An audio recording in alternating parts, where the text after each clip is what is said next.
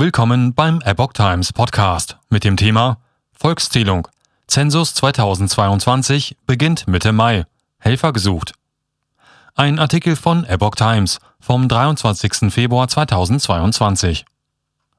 Nach elf Jahren gibt es wieder eine Volkszählung in Deutschland.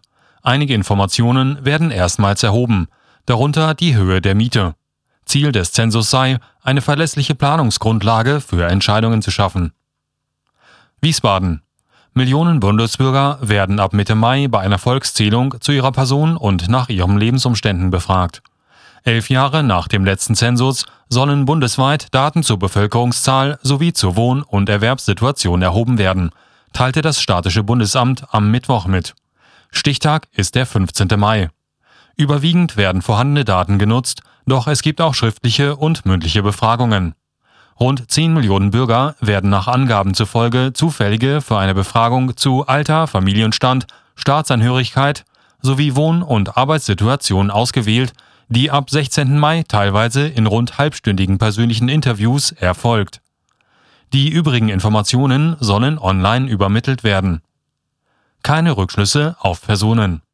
Die Daten werden anonymisiert ausgewertet Rückschlüsse auf Einzelpersonen seien nicht möglich, erklärt das Bundesamt. Die Ergebnisse sollen im November 2023 vorliegen. Die Kosten werden mit 1,5 Milliarden Euro angegeben.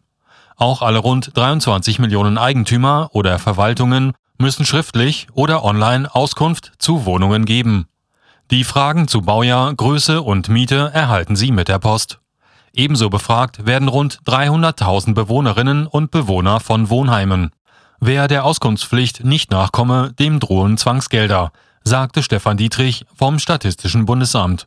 Die Erfahrung aus dem Zensus 2011 zeige, dass die meisten Bürger auskunftsbereit seien, fügte Michael Fürnor vom Bayerischen Landesamt für Statistik hinzu. Die Kommunen und statistischen Landesämter suchen noch Helfer für die Interviews, sogenannte Erhebungsbeauftragte. Ziel ist dem Statistischen Bundesamt zufolge eine verlässliche Planungsgrundlage für Entscheidungen in Bund, Ländern und Gemeinden zu schaffen. Einige Informationen werden erstmals abgefragt, wie etwa die Netto-Kaltmiete, Dauer und Gründe von Leerstand von Wohnungen und die Art der Heizung.